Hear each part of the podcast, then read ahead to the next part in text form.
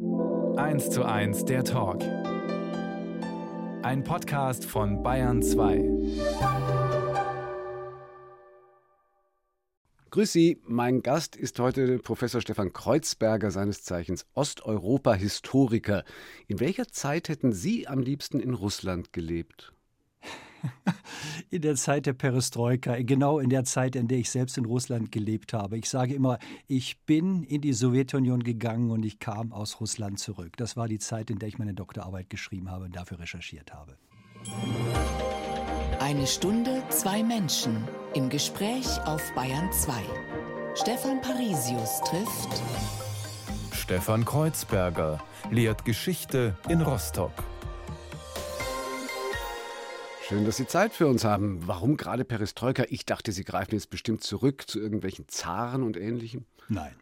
Also für jemanden, der Historiker ist, und so habe ich das selbst empfunden, als ich in den 90er Jahren, 1990, 89, 90, 90 in die Sowjetunion als Doktorand gefahren bin, um in den Archiven zu arbeiten, das war einfach eine Aufbruchsstimmung. Das war etwas, was man sich lange Zeit gar nicht vorstellen konnte, als ich anfing zu studieren in den frühen 80er Jahren osteuropäische Geschichte.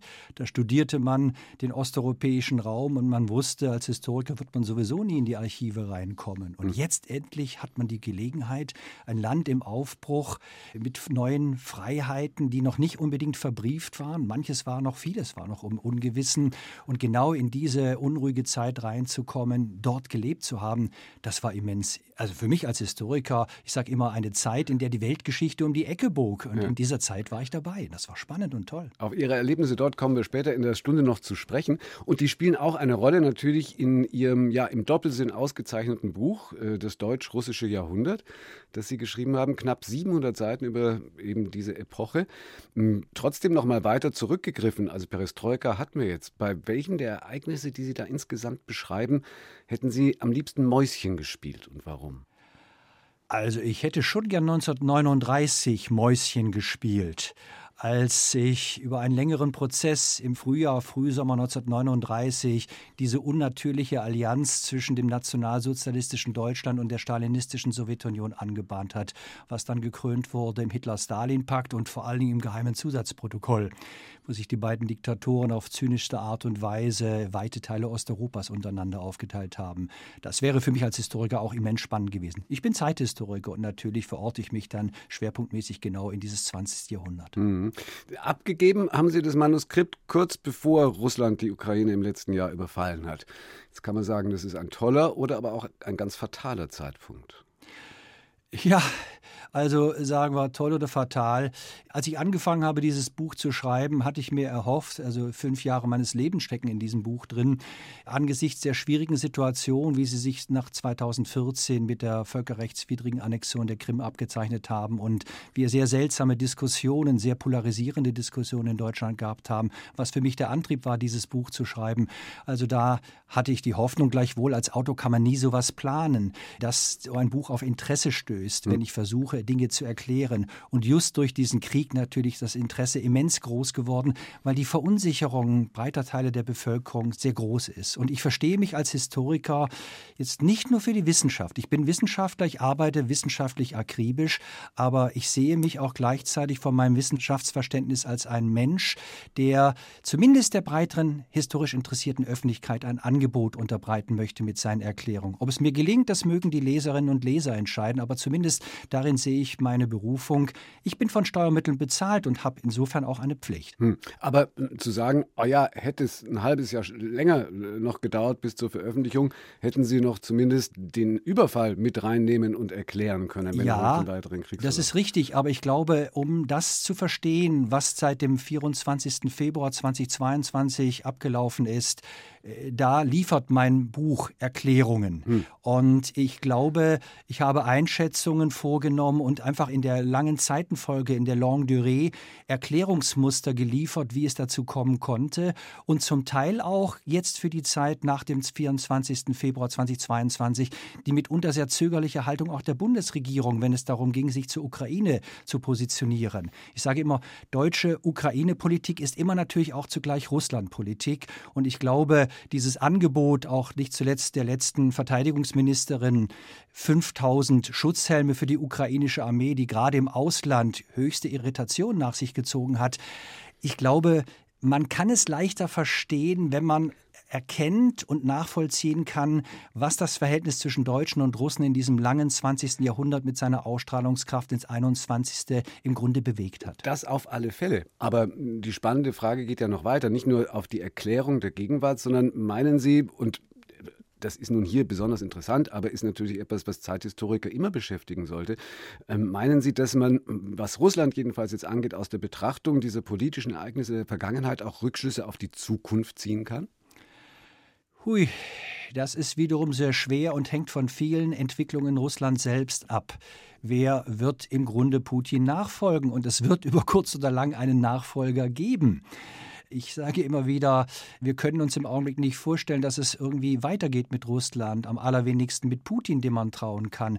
Nur wenn ich mir vergegenwärtige, was es für andere extreme Nationalisten im heutigen Russland gibt, da kann es möglicherweise sein, dass wir uns Putin wieder zurücksehen. Ich hoffe nicht, dass es so weit kommt, aber sagen wir in der Tat, es gibt schon auch Möglichkeiten zu überlegen, wie es weitergehen kann, wenn man versucht, mit historischen Analogien und historisch ähnlichen Situationen zu argumentieren, bis hin, dass man sagt, wie sieht es mit einer Nachfolge aus? Ja, 1953, dieses Jahr am 5. März sind es 70 Jahre her, dass Stalin seinen Schlaganfall hatte. Der große Wurst, der große Führer Josef Stalin Stalin, der plötzlich nicht mehr am Leben war und unter der sowjetischen Bevölkerung ganzen Ostblock größte Verunsicherung hm. hervorgerufen hat. Und die Nachfolger, die alle stalinistisch belastet waren, haben diesen Übergang vollzogen, bis hin, dass ein Mann wie Nikita Khrushchev eine Entstalinisierung teilweise praktizierte. Und ob sowas vielleicht stattfindet, wir wissen es nicht, aber es wäre rein historisch betrachtet durchaus eine Option. Also über Josef Stalin wollen wir eben auch anlässlich dieses Jahrestags noch ausführlich sprechen in dieser Stunde über das deutsch-russische Jahrhundert und das Leben unseres Gastes Stefan Kreuzberger in 1 zu 1 der Talk auf Bayern 2. 1 zu 1, der Talk auf Bayern 2. Stefan Parisius im Gespräch mit Stefan Kreuzberger schreibt über das deutsch-russische Jahrhundert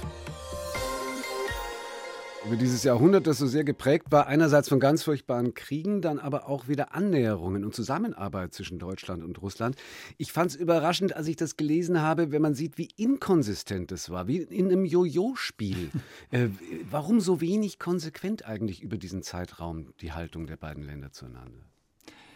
Naja, das ist nicht zuletzt auch immer der internationalen Lage und den Rahmenbedingungen geschuldet. Und diese beiden Staaten, die ganz maßgeblich natürlich einerseits ihre gegenseitigen Beziehungen geprägt haben, aber auch das internationale, das europäische Geschehen, die sind von solchen Konstellationen abhängig gewesen. Und wenn ich mir angucke, die erste Phase 1917 sozusagen der Auftakt in diesem langen 20. Jahrhundert mit seinen nachhaltigen Wirkungen. Das ist die Revolution in Russland und das ist der Erste Weltkrieg und die Deutschen, die natürlich Entlastung an der Ostfront wollen, weil sie sich ganz auf den Westen konzentrieren und die Revolution kommt ihnen zu Pass. Mhm. Da, haben Sie, da haben Sie äh, auch mehrfach den Punkt ausgearbeitet, dass Deutschland ganz entscheidend zum Erfolg von Lenins Oktoberrevolution ja, beigetragen richtig. hat. Warum war Lenin den Deutschen lieber als der Zar? Weil Lenin die zarische Autokratie stürzen wollte. Und die Deutschen kamen ihm geradezu zu Pass, weil sie ihn nach Petrograd gebracht haben. Sie ihn zum Teil sogar finanziert haben. Und die Tatsache, dass wir den Erfolg am Ende dieser Oktoberrevolution haben und Lenin versucht, Weltrevolution zu machen, das ist der Beginn des Ost-West-Konflikts. Und da haben die Deutschen mit den Russen, in dem Fall mit den Bolschewiki, dem Berufsrevolutionären, entscheidend dazu beigetragen. Das war für Lenin die entscheidende Option. Nicht zuletzt die Hoffnung, er blickt nach Deutschland. Deutschland ist das Land von Marx und Engels. Deutschland ist hochindustrialisiert, hat eine Arbeiterschaft und von der klassischen Lehre her, vom Marxismus her betrachtet, ist es geradezu prädestiniert, dass dort Revolution stattfindet. Das hat er ja dann auch kräftig versucht zu exportieren. Absolut. In Form von Revolutionsversuchen. Ich sage ja auch in meinem Buch, dieses deutsch-russische Jahrhundert ist geprägt, oder ich sage immer wieder, wenn man sich die Beziehungen von Staaten anguckt, es gibt keine Länder, deren Beziehungen auch anhaltend noch so nachhaltig geprägt gewesen sind durch Revolution und Umbruch Umbruch, Terror und Gewalt, Annäherung und Abgrenzung. Und genau das sind die Begriffspaare, die dieses deutsch-russische Jahrhundert ausmachen. Und Revolutionsversuche, 1918 in der Novemberrevolution, 1921 und 23, also Zeiten, in denen man zum Teil sich ganz gut mit Deutschland auch versteht. Hm. Spätestens 1922 nähert sich die Weimarer Republik über den Rapallo-Vertrag zu Sowjetrussland Auf an. den kommen Sie immer wieder zurück, auf diesen äh, ja. Vertrag von Rapallo, in dem sich also 1922 das Deutsche Reich und die russische Sowjetrepublik nach dem Ersten Weltkrieg verständigt haben. Äh, was war gerade an dieser Einigung so wichtig? Na, es war einfach interessant und wichtig, dass sich die zwei Parias des internationalen Mächtesystems, die Deutschen waren konfrontiert mit dem Versailler Vertrag, hätten sich sicher zum Teil gern Westen orientiert, aber es war kaum möglich. Sie werden zwangsläufig ins östliche Lager getrieben und sie arbeiten über die ideologischen Grenzen hinweg ausgesprochen pragmatisch, realpolitisch mit dieser Sowjetmacht zusammen. Und sie pflegen das ja, zu beiderlei Vorteil. Also wirtschaftlich profitieren beide davon. Es gibt eine geheime Zusammenarbeit Reichswehr und Rote Armee, von der am Ende sogar Adolf Hitler, spätestens 33 folgende, wo er eine militärische Aufrüstung macht, am Ende profitiert. Also es kommt schon eine ganze Menge für beide Seiten rüber, aber gleichzeitig nimmt das westliche Ausland die Deutschen als etwas wahr, die im Grunde zwischen Ost und West meandern. Also im Grunde die unruhige Großmacht, die unruhige Macht, der man kaum vertrauen kann. Und dieses Rapallo-Motiv, diese Argwohn, diese Unsicherheit auch gerade des Auslandes, durchzieht sich durch das gesamte deutsch-russische Jahrhundert, im Grunde bis in die Gegenwart. Wenn man also irgendwie wieder merkt, die Deutschen nehmen Kontakt Richtung Russland auf oder orientieren sich, dann kommt schon wieder Unruhe, sei es bei unseren östlichen Partnern oder westlichen Partnern, sind die Deutschen jetzt wieder, dass sie Rapallo-Politik praktizieren. Also das ist so ein Momentum, was bemerkenswert bemerkenswerterweise immer wieder auftaucht ja, in diesem Jahrhundert. Heute ist es ja ein Begriff, diese Rapallo-Momente oder diese Oder Rapallo-Komplex, wie man es oft auch bezeichnet. Rapallo-Komplex, genau. Wir überspringen jetzt mal den Zweiten Weltkrieg ein bisschen, weil über Stalin reden wir gleich noch ausführlich und gehen mal in diese Phase der Ostpolitik, der neuen Ostpolitik von Willy Brandt, äh, späte 60er, 70er Jahre. Warum würden Sie in der Rückschau sagen, ist es mit dieser Annäherung nicht gelungen, eine wirklich nachhaltige, über Jahrzehnte gesehen, Verbesserung des Verhältnisses zwischen Russland und Deutschland zu erreichen? Also es hat einiges gebracht, in der Tat. Und im ersten Moment äh, sehen wir alle natürlich die Entspannungspolitik, deren Höhepunkt dann sicher 1975 durch Helsinki gewesen ist. Es hat auch sicher das eine oder andere im deutsch-deutschen Verhältnis an Entspannung gebracht. Das Land war geteilt und das war sozusagen ein entschiedenes Momentum und ein entschiedener Antriebspunkt, jetzt die westdeutsche Politik gegenüber der Sowjetunion zu betreiben. Ohne Moskau wäre gar nichts gegangen. Am Ende hat sich auch 1989, 90 gezeigt, der Schlüssel für die deutsche Vereinigung lag in Moskau. Und das ist das, was man sozusagen versuchte, über neue Ostpolitik machen zu wollen. Gleichwohl, ich betone hier immer wieder die Ambivalenz der deutschen Ostpolitik, der neuen Ostpolitik. Hm. Man denkt immer nur an Entspannung auf der einen Seite. Auf der anderen Seite gibt es aber jetzt neue sowjetische Dokumente, die sehr wohl besagen, dass es ein Mann wie Brezhnev und am Ende auch Erich Honecker nur sehr begrenzt gut mit Entspannungspolitik meinten. Brezhnev sagte Honecker ganz klar, lieber Erich, betreibe das nicht so intensiv, versuche es sozusagen für deine wirtschaftlichen Vorteile zu nutzen, damit der Sozialismus sich durchsetzen kann und entsprechend auch gestärkt wird. Aber bitte nicht zu viel der Entspannung, weil der Westen will uns ohnehin unterwandern. Das ist sozusagen die Kehrseite von Entspannungspolitik und das hat man lange, lange Zeit überhaupt nicht auf dem Schirm gehabt, diese Perspektive. Man hat immer nur diese positiven Wirkungen oder die vermeintlich positiven gesehen, aber diese negativen sind jetzt durch sowjetische Dokumente sehr stark erhärtet worden. Das war im Brezhnev, der speziell mit Willy Brandt ja ganz eng zusammengearbeitet ja. hat und auch ja mit einer persönlichen Freundschaft lange verbunden war. Später dann Gorbatschow, da war es dann soweit zur Wiedervereinigung und äh, auch das ist wieder so eine Frage, wie man erklären kann eigentlich, dass also am Ende der DDR, Sie haben es gerade schon angedeutet, dass am Ende der DDR die politische Führung dort eigentlich weniger Veränderung zulassen wollte als dann die Russen. Absolut. Das ist ein interessantes Phänomen dahingehend. Während wir einerseits spätestens seit 1988 eine Annäherung zwischen der Bundesrepublik allen voran Helmut Kohl und Michael Gorbatschow haben. Das war ja nicht so, dass sie sich von Anfang an ausgesprochen gut verstanden haben. Wenn ich an das berühmte Kohl-Interview in der Newsweek-Magazin 1986 denke, wo er Michael Gorbatschow mit seiner Glasnost-Politik quasi mit dem nationalsozialistischen Propagandaminister Goebbels ja. verglich. Das hat immense, immense Wirkung, negative Wirkung auf Michael Gorbatschow gehabt. Und das normalisiert sich ab 88. Und die Chemie stimmt am Ende zwischen beiden. Und während sich sozusagen eine Annäherung zwischen 88 und 89 zwischen der Bundesrepublik und der Sowjetunion vollzieht, werden die Risse, wie man damals so schön sagte, die Risse im Bruderbund immer, immer größer. Und im Grunde die alten Männer in Ostberlin, die Betonköpfe, entfremden sich vollkommen, weil sie mit dieser Perestroika-Politik dieses sowjetischen Generalsekretärs überhaupt nichts mehr anfangen könnten und sie zum Teil die Sorge hegen, ob sie am Ende nicht sogar marginalisiert werden. Aber sie haben sich selbst in diese Situation und Position gebracht durch ihre Politik in Ostberlin. Und am Ende gereicht es den Deutschen, zumindest dem westdeutschen Kanzler Helmut Kohl, der dann 1990 zusammen mit dem amerikanischen Präsidenten George Bush ich sage immer glücklicherweise dem Senior, nicht dem Junior, zusammen mit Michael Gorbatschow, das sind die drei ganz entscheidenden Personen und Akteure, die dann dieses kurze Zeitfenster nutzen, damit unter internationalen Gesichtspunkten die deutsche Einheit am Ende vollzogen werden kann. Und das sind glückliche Fügungen und Konstellationen, die es zum damaligen Zeitpunkt hergegeben haben. Also es ist Geschichte Druckbetankung heute in 1 zu 1 der Talk auf Bayern 2 mit Stefan Kreuzberger. Wir schnaufen mal kurz durch mit Musik von Sammy Davis Jr. Can't We Be Friends?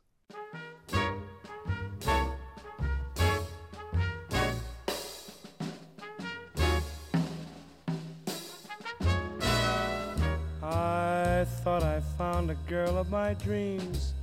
Now it seems this is how the story ends.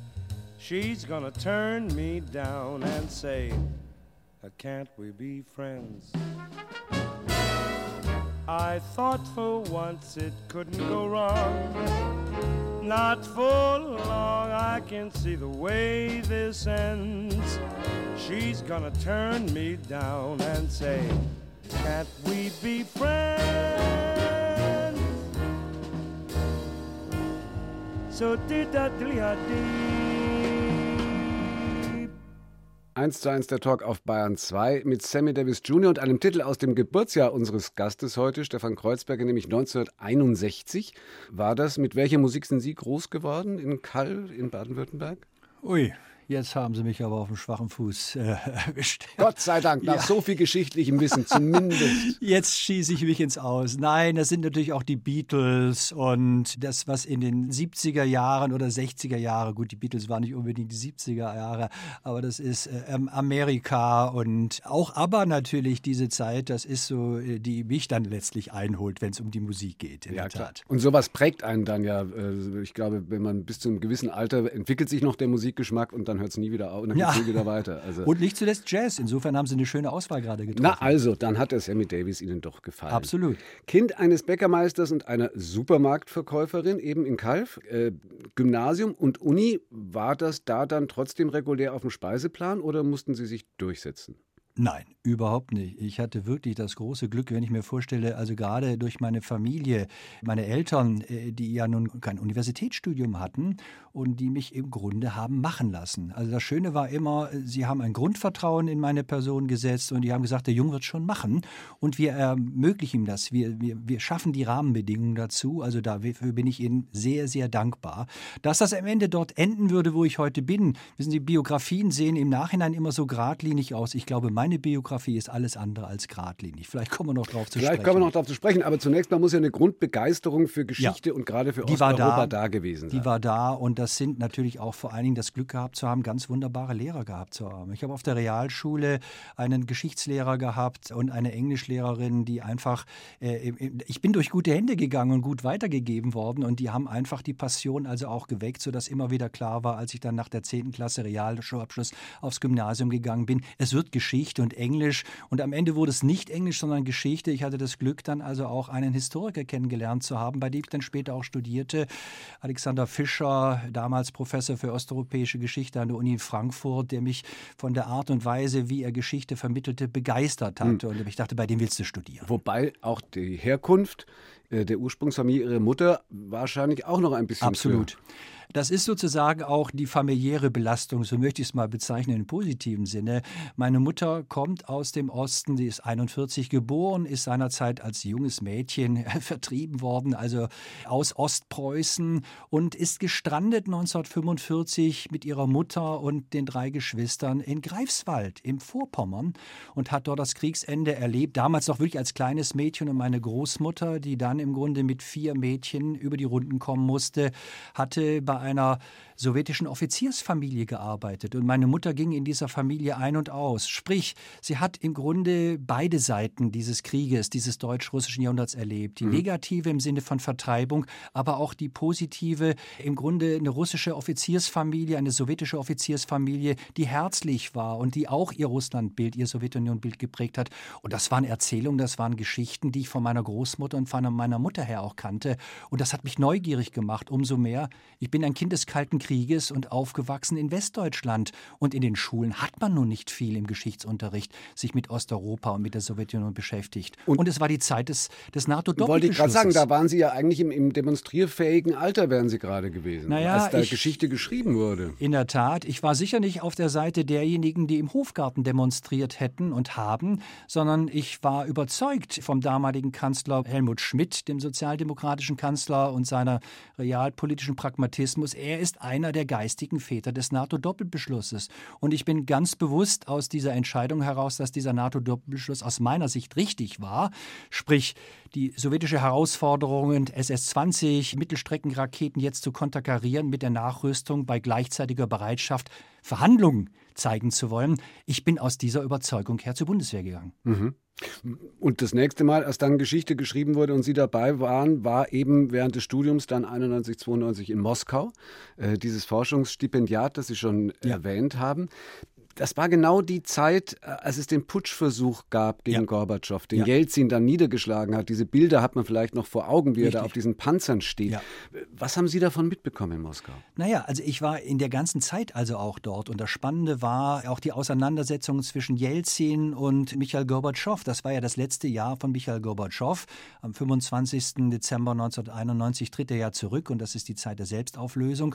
Und im Grunde auch die Wahlen mitbekommen zu haben, dass Jelzin Jelzin, er war ja regulär gewählt und äh, war in einer starken Position gegenüber Michael Gorbatschow, als der Putsch war und Jelzin ihn im Grunde rettete durch seine feste Haltung. Mhm.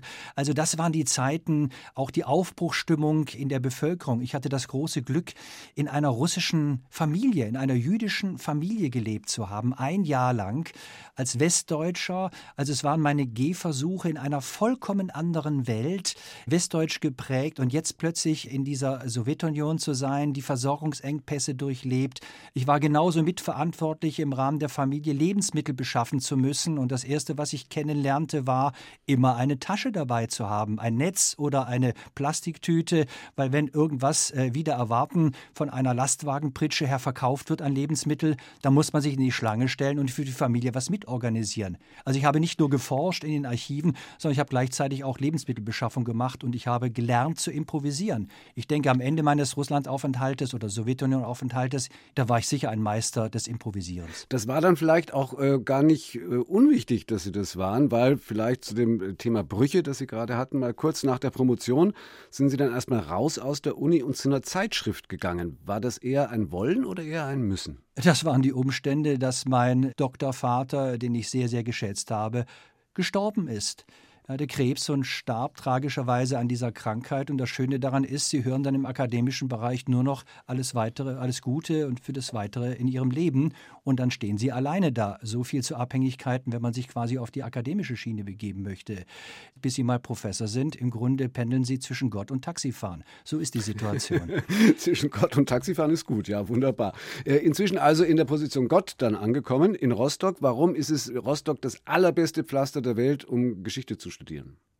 Das allerbeste Pflaster, weil es eine kleine, überschaubare Universität ist, die es den Studenten zulässt, im Unterschied zu Massenuniversitäten sehr schnell auch in Kontakt zu den Dozenten und Dozentinnen zu kommen. Und vieles lässt sich auch manch doch immer wieder auch mal auf unbürokratische Art und Weise. Also ist auch eine Form von Lebensqualität, die neben der Wissensvermittlung ebenfalls natürlich auch Studium ausmachen sollte.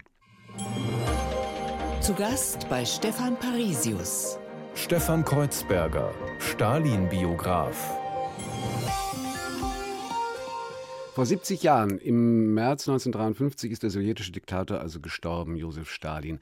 Kann man insgesamt überhaupt zusammenzählen und abschätzen, wie viele Menschen in dem Vierteljahrhundert, in dem er an der Macht war, an den Folgen seiner Politik sterben mussten? Das ist ganz schwer. Das geht in die Millionen. Das wird man leider Gottes nie nie korrekt quantifizieren lassen. Allein der große Terror in den Jahren 36 bis 38, der ein Massenterror war, viel ist vernichtet worden zum Teil. Das hatte fast Ausmaße ja, sozialistischen Wettbewerbs, wo sich die einzelnen Täter in den Schreckenszahlen überbieten wollten. Also das ist die Tragik. Und wenn man es in der Longue Durée sieht, ich meine mal auch der Zweite Weltkrieg, der deutsche Überfall, der deutsche Angriff, der rassenideologische Vernichtungskrieg, das Aufeinanderprallen zweier Ideologien in dieser Großregion Sowjetunion. Und es ist die Ukraine, es ist Belarus, die Länder, die Ukraine heutzutage, die wieder schwerpunktmäßig von diesem Krieg überzogen wird. Es geht in die großen, großen Millionenzahlen. Also vermutlich zweistellige Millionenzahlen. Absolut, absolut. Bei vielen grausamen Diktatoren der Geschichte steht man in der Rückschau, wo man sich natürlich leichter tut fassungslos davor und fragt sich, wie konnte das passieren? Ist es möglich, dass da über so lange Zeit äh, so sehr gegen ein Volk regiert wird und das umgebracht wird zu großen Teilen mhm. und nichts passiert? Wie war das bei Stalin? Ich sage immer, die Geburtsstunde des Stalinismus ist nicht die Zeit der späten 20er Jahre, als Stalin dann sich im Machtkampf nach Lenins Tod durchgesetzt hat es ist der Weg dorthin. Es ist die Zeit der Oktoberrevolution. Es ist Lenin. Es geht auf Lenin zurück. Und es geht überhaupt auch auf diese bolschewistische Partei, die Partei der Berufsrevolutionäre zurück und auf ihre Ideologie, auch auf ihre menschenverachtende Ideologie. Und wenn man sich vergegenwärtigt, dass im Grunde das, was dann später das große Lagersystem, das Gulag-System ausgemacht hat, das war eines der ersten Dekrete nach der Revolution, die Lenin erlassen hatte.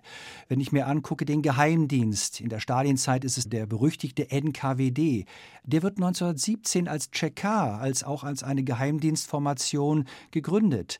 Äh, wenn ich mir anschaue, der rote Terror in den Zeiten der Revolution, des Bürgerkrieges, als man im Grunde die Hoffnung hatte, um nicht zu sagen die Hybris, gleich in den Kommunismus hineinspringen zu können, mit wirklich auch Hunderttausenden von Toten in dieser Bürgerkriegszeit. Das ist Lenin, das ist die Revolutionszeit mhm. und Stalin im Grunde ordnet sich dort ein und versteht es am Ende virtuos, natürlich geradezu virtuos, äh, das zu perfektionieren, als er sich dann später in der zweiten Hälfte der 20er Jahre in Sowjetrussland in der UdSSR durchsetzt. Und später werden dann ja immer Vergleiche gezogen, gerade zwischen Stalin und Hitler. Also Sie haben es vorhin schon von den beiden äh, totalitären Staaten eben gehabt, die kurz ja auch eben durch diesen Hitler-Stalin-Pakt verbündet waren. Ja. Wo hinkt dieser Vergleich und wo stimmt er? Also grundsätzlich würde ich sagen, der Historiker muss vergleichen. Ohne Vergleich bekommen wir keine Bewertungsgrundlagen. Vergleichen heißt ja nicht gleichsetzen. Und ich bin froh, dass wir das heute tun können. Wenn ich mir die 80er Jahre des letzten Jahrhunderts angucke, da gab es mal einen Historikerstreit, wo man dann gleich, wenn man einen solchen Ansatz gewagt hätte, sozusagen den Nationalsozialismus, äh, den Holocaust relativiert hätte. Darum geht es doch gar nicht. Wie möchte ich denn erklären, dass der Holocaust mit sechs Millionen toten europäischen Juden singulär einzigartig ist, wenn ich hier nicht den Vergleich anstelle? Hitler und Stalin, natürlich kann man die beiden miteinander vergleichen. Es wird Ähnlichkeiten Möglichkeiten geben, in der Art und Weise Machtpolitik zu betreiben. Stalin hat zum Teil mit größter Bewunderung auch in Richtung Deutschland geblickt, wenn ich mir das Jahr 34 anschaue, die berühmte Nacht der langen Messer, als hier im Bayerischen hier Adolf Hitler Ernst Röhm und seine Entourage hat ermorden lassen. Das sind Dinge, darüber wollte sich Stalin seinerzeit 34 ganz intensiv auch über die sowjetische Botschaft in Deutschland informieren lassen. Mhm. Wenn ich mir anschaue, das Jahr 1939, 40, diese unnatürliche Allianz zwischen Deutschland und und der Sowjetunion, die Zusammenarbeit in Polen. Polen wird von Deutschland überfallen. Am 17. Dezember marschiert die Sowjetmacht also ein in Polen und zerschlägt mit Polen. Und man arbeitet zusammen, die Geheimdienste arbeiten zusammen. Mhm. Und da tauscht man sich mächtig aus. Mhm. Äh, auf der anderen Seite arbeiten Sie ja auch schon die Einzigartigkeit raus, eben des rassistischen Elements. Absolut. Äh, das bei Hitler eben war und das bei Stalin absolut, absolut gefehlt hat. Ja. So, äh, darf ich da nochmal äh, eine technische Frage stellen? Also, da gab es nun, und die Folgen davon haben Sie gerade gesagt, den Hitler-Stalin-Pakt ja. 39. 41 dann überfällt Hitler, äh, Fall Barbarossa, die Sowjetunion. Ja. Und zwar ja nun nicht mit einer kleinen Armee, drei Millionen Soldaten, die da aufmarschiert sind. Wie konnte es sein, dass Stalin knapp zwei Jahre nach dem Bündnis mit Hitler von diesem Angriff so total offensichtlich überrascht war, dass die erstmal durchmarschieren konnten. Da gab es doch immense Spionage gerade in der Zeit und drei Millionen Soldaten kann man ja nicht übersehen. Das ist das Phänomen in der Tat. Bis in die letzten Stunden unmittelbar von dem deutschen Angriff hat es noch mal wirklich auch belastbare Informationen gegeben und Stalin wischte es vom Tisch, weil er es nicht wahrhaben wollte. In seiner Wahrnehmung konnte er sich beim besten Willen nicht vorstellen, dass Hitler etwas zu einem solch frühen Zeitpunkt wagen würde. Stalin war sich darüber im Klaren, über kurz oder lang würde Hitler Deutschland angreifen.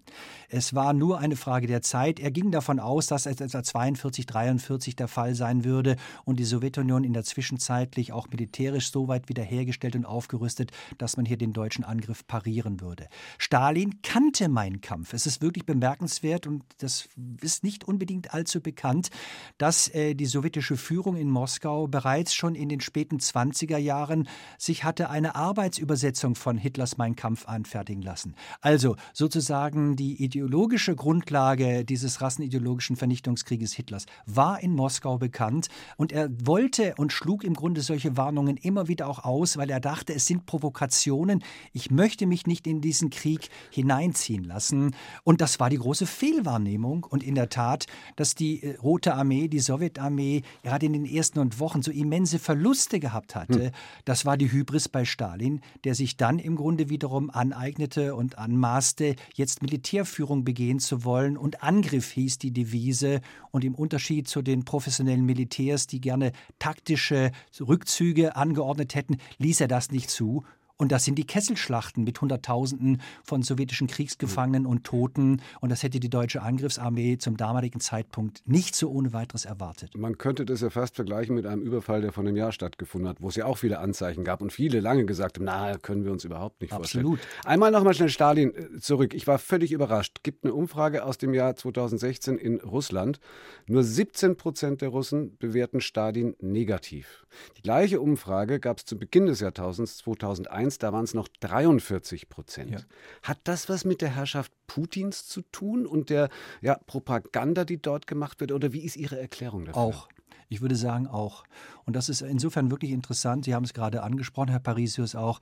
Äh, man merkt gerade an solchen Beispielen auch die Wirkungsmacht und Wirkungskraft von Geschichte, sozusagen die Langzeitwirkung von Propaganda. Das, was wir im Augenblick erleben, auch diese Stalin-Renaissance, einerseits, dass Putin es ganz bewusst auch einsetzt, um seine Expansionspolitik zu legitimieren. Er ist ja jemand, der im Grunde mit dem Sammeln der sowjetischen Erde beginnt, weil für ihn das Ende der Sowjetunion durch Michael Gorbatschow, die Selbstauflösung, sozusagen die Urkatastrophe, die geopolitisches 20. Jahrhunderts gewesen ist. Und das wollte dieser Tschechist, dieser KGB-Mann KGB sozialisiert, so nicht stehen lassen.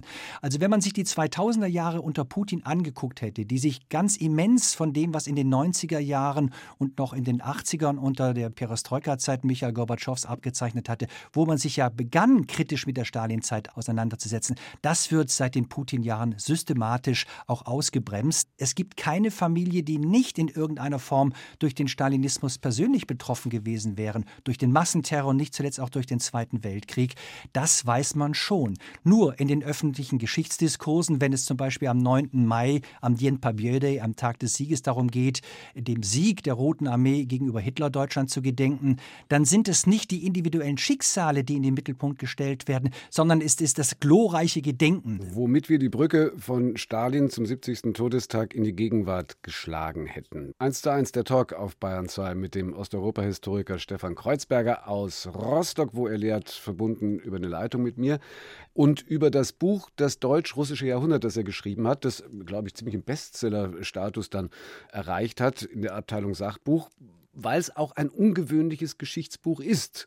Zwar sehr dick, aber nicht chronologisch. Warum haben Sie das so geschrieben? Normalerweise erwartet man, das Jahrhundert, dann fangen wir 1901 an und hören 99 auf.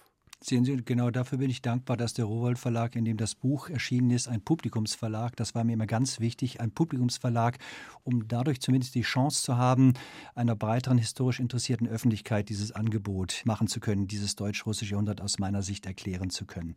Mir ist aufgefallen bei der Beschäftigung mit diesem Thema, und ich habe es unmittelbar unter dem Eindruck der völkerrechtswidrigen Annexion der Krim 2014 angegangen, weil ich einfach dachte, wir kommen in den Diskussionen einerseits Jedenfalls wirft eine Gruppierung den etwas unkritischeren oder aus deren Sicht unkritischeren Russland verstehen vor und die anderen sind die kalten Krieger. Natürlich müssen wir Russland verstehen.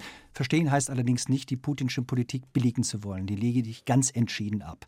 Und äh, deshalb also auch der Versuch. Und mir ist aufgefallen, es gibt durchaus Kollegen und Kolleginnen, die sich damit schon früher befasst haben und die versuchen, dieses Verhältnis auf Freund und Feind zu reduzieren. Und ich glaube, das ist es nicht. Es ist einfach, wie ich schon eingangs gesagt habe, Revolution und Umbruch, Terror und Gewalt, Annäherung und Abgrenzung. Das sind diese Begriffspaare, die mir bei der Beschäftigung in den fünf Jahren mit dem Thema aufgefallen sind. Und mir ist aufgefallen, wenn ich das jetzt, diese Begriffspaare mal durchspiele, durch das deutsch-russische Jahrhundert, Terror und Gewalt, Revolution und Umbruch, Annäherung und Abgrenzung, wird das auf eine ganz andere Art in seiner Bedeutung, in seiner Gewichtung rüberkommen, als wenn ich es in eine Chronologie einbaue und es wird miteinander verwoben mhm. und kann auch wiederum erklären, wie ich das schon eingangs gesagt habe, weshalb die deutsche Politik, weshalb die Deutschen mitunter zögerlich sind in ihrer Haltung, wenn es darum geht, sich zu Russland zu positionieren oder jetzt dieses Bekenntnis hin, unterstützt man die Ukraine militärisch mit Waffen, wenn die Politik, die aktuelle Regierung hier zeitweilig sich sehr schwer damit getan hat. Die deutlichen Warnungen vor Putin, vor dem, was er aus Russland gemacht hat, stehen auf alle Fälle schon drin in dem Buch und es ist mit, mit ja eigentlich greifbar, dass das nicht gut weitergehen wird. Ja. Eben vor dem Krieg haben sie es geschrieben. Ich war nur ganz überrascht, als Sie dann in einem Interview gesagt haben, ja, Sie waren aber selbst trotzdem auch überrascht von dem ja. Angriff auf die Ukraine. Wieso? Also ich muss wirklich sagen, und ich glaube, ich bin in guter Gesellschaft. Ich finde es bemerkenswert, wie viele Leute sich im Augenblick hinstellen und sagen, sie hätten es immer schon gewusst. Das ist doch äh, verblüffend zu hm. sehen. Da muss man, glaube ich, mal viele daran erinnern, was Sie davor noch gesagt haben. Ich habe die Sache immer sehr kritisch eingeschätzt, in der Tat, und habe auch gesagt gehabt, die energiepolitische Abhängigkeit. Das sage ich bereits in diesem Buch zu einem Zeitpunkt, da war der Krieg noch nicht da. Auch die sträfliche mögliche Vernachlässigung der Bundeswehr, die ich angeprangert habe. Aber oftmals sind solche Mahner marginalisiert worden, weil man seinerzeit nicht hören wollte vor diesem Krieg.